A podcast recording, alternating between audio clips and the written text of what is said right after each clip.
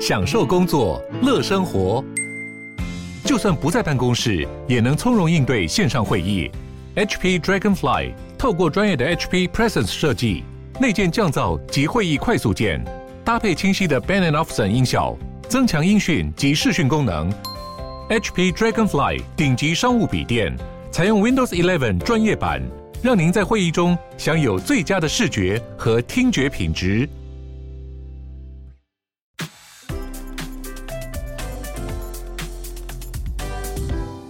欢迎光临鲨语，带你关注那些有流量却没声量的有趣资讯。用十分钟零碎时间，一起跟上这个永远跟不上的世界。希腊宣布让六十岁以上的老人强制施打疫苗，因为在新变种病毒又一次的来袭之后，医疗系统恐怕随时会崩溃。这个强制打疫苗的策略非常的严格，如果在明年一月十六号以前没有打疫苗的人，延迟一个月就罚你一百块欧元。所以并不是你缴一次罚金之后就可以在家里装死。如果一直不去打，就会每个月都罚你钱。多数国家的疫苗强制令都是下达到医疗院所等高风险的工作者身上。然而，希腊的总理说，他挣扎了很久，决定还是只能这样做，强迫老人打疫苗来保护全体民众的安全。目前，希腊疫苗的覆盖率是总人口的六十三趴，共是一千一百万人。然而，数据却显示，老年人当中还有五十几万人都没有打疫苗，所以他们就把政策的矛头指向了这些老人。这样类型的政策在全世界是前所未有的。总理明白这是对于普通老百姓严重的自由限制，但是他认为事到如今，这已经是必须为健康付出的代价。希腊这个月已经把没打疫苗的人全都关在家里，不能出来。但随着新变种病毒还有感染数字的飙升，他们决定还是先守住老人。纽西兰政府正在呼吁全世界禁止全自动化的武器，或是配备 AI 以杀人为唯一目的的杀手机器人。纽西兰几十年来一直呼吁大家不要再使用自动化武器。他们自己从一九八零年代就已经宣告远离核能武器。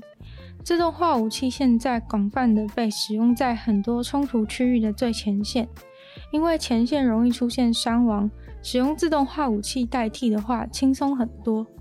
虽然纽西兰知道他们这个呼吁，其他国家一定不乐见，想要在国际上都禁止自动化武器，那是非常困难的。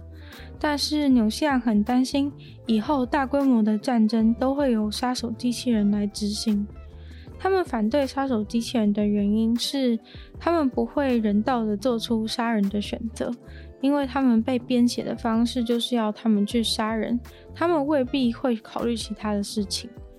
国际上对于战争行为的规范是必须要保护平民，但是这些杀手机器人很可能不会遵守。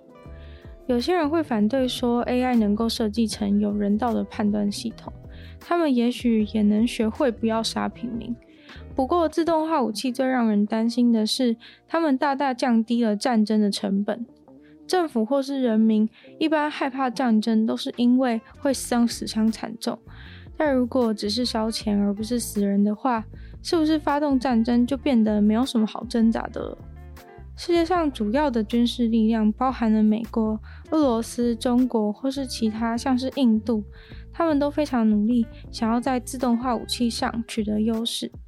不可能赞成纽西兰这样的提议，但是也有像是奥地利、爱尔兰、墨西哥或智利，他们都是赞成的。他们希望可以集合起来，在针对武器的联合国会议上面发声，至少。认为国际法应该要明确应应自动化武器的条款。虽然在国际上要能够取得共识不容易，但纽西兰决定就如同他们当初禁核武一样抛砖引玉。他们自己会先在国内通过禁止像是杀手机器人的自动化武器，希望各国也都会受到他们的影响而多少跟进。在我们脚踩的地底下，其实有很多的菌类形成的网络。这些菌类网络被形容成是地球的循环系统。而最近即将要首次的为这些菌类网络记录和定位，因为它们其实非常的重要。记录定位以后，才有办法保护它们免于被破坏，并且加强它们吸收、储存二氧化碳的能力。真菌会用碳在土里建立网络，这些网络会与植物的根连接，作为养分高速公路的存在。真菌会把养分传给植物的根，植物的根则会把碳交给真菌。有些真菌甚至提供了植物所需要的八十八趴的磷。地底下的真菌网络有的时候可以延伸好几公里，即使它们在地球上有几兆公里长的网络，很多人也完全不知道它们的存在。这些菌类对于土里面的生物多样性，还有土的营养度都非常的重要，但是没有什么人真正的了解。一些香菇们聚集的热点，现在都逐渐受到威胁。随着农业用地的扩大、都市的扩大，还有各种污染、水资源缺乏，都造成菌类的数量减少。有一个新的专案，去收集了世界上一万多个真菌样本。他们透过 AI 技术判断出热点可能所在地之后，就去采样。土壤对整个地球而言的重要程度当然不在话下。如果菌类减少，降低了土壤的肥沃度，也许刚开始不容易发觉土壤营养下降。过了一段时间以后，不止土壤里的生物无法继续生存，上面的植物也都会长不出来或长不好。过去的气候变迁相关科学都主要着重在研究地面上的生态，想着要怎么在地面上解决这些过多的碳排放。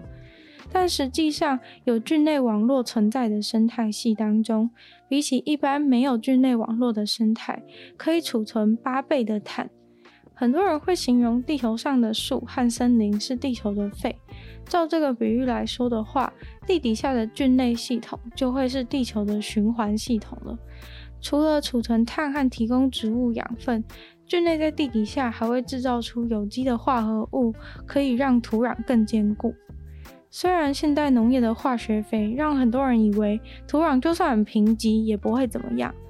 但是其实没有了菌类网络辅助的土壤，长出的植物会因为过度依赖化学肥料而更加经不起自然中的各种考验，不管是干旱、害虫、各种病原体等等，都不堪一击。而机械化的松土也会破坏菌类的网络，有些菌类甚至有比化学肥更好的增进植物生长的能力。现在这个保护地底下菌类的行动受到了一位亿万富翁的金援。亿万富翁他表示，能帮助我们对抗全球暖化的好伙伴就在我们的脚下，我们却都对他们一无所知，还常常不经意地破坏他们。菌类网络对人类来说还非常的未知，绝对可以期待在我们更加了解以后，能够更好的与他们互利共生。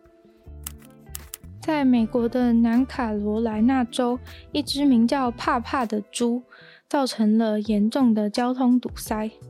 帕帕猪在大马路的两线道上面徘徊，导致警察只好把两线道整个封锁起来，以免帕帕猪遇到危险。帕帕猪的主人被知会这起事故以后，想要马上赶去现场把它接走，但是他们想要开拖车来带走帕帕猪的时候，因为帕帕猪的体型太过于庞大，所以把他们常用的拖车都弄坏了。后来又辗转找到了载马用的拖车，才顺利的把帕帕猪给运走。帕帕猪的身体毛色是咖啡色的，头部跟手脚比较接近肤色，看起来就像是身上穿了一件衣服一样，非常的可爱。不过再怎么可爱，还是造成了附近很大的困扰。但用路人也只能用无奈的苦笑看着无忧无虑的帕帕猪。今天的鲨鱼就到这边结束了。喜欢鲨鱼的朋友，记得帮鲨鱼分享出去。可以的话，在 Apple Podcast 留星星，写下你的评论，也可以在任何留言区的地方写下你对鲨鱼新闻内容的想法，我都会在回复哦。那也可以去收听我的另外两个 Podcast，其中一个是时间比较长主题性内容的《女友的纯粹不理性批判》，另外一个是我的新节目《听说动物》，会跟大家分享一些动物的小知识。那也可以去订阅我的 YouTube 频道，是追踪我的 IG。就希望鲨鱼可以在每周二、四、六顺利与大家相见。那我们下次见喽，拜拜。